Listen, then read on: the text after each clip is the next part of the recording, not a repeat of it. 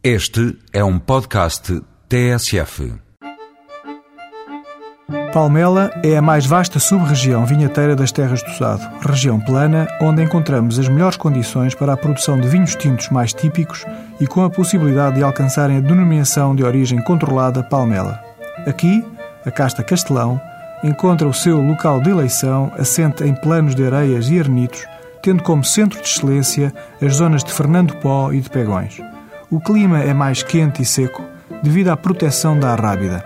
É a sub-região que, historicamente, abastece a pequena restauração de Lisboa e de Setúbal, produzindo um vinho fácil e imediatamente apelativo. Nos concelhos de Palmel e Setúbal nasce também o vinho fortificado feito com moscatel graúdo. A casta moscatel é originária do Egito e expandiu-se pelo Mediterrâneo a partir de Alexandria, possivelmente na época do Império Romano.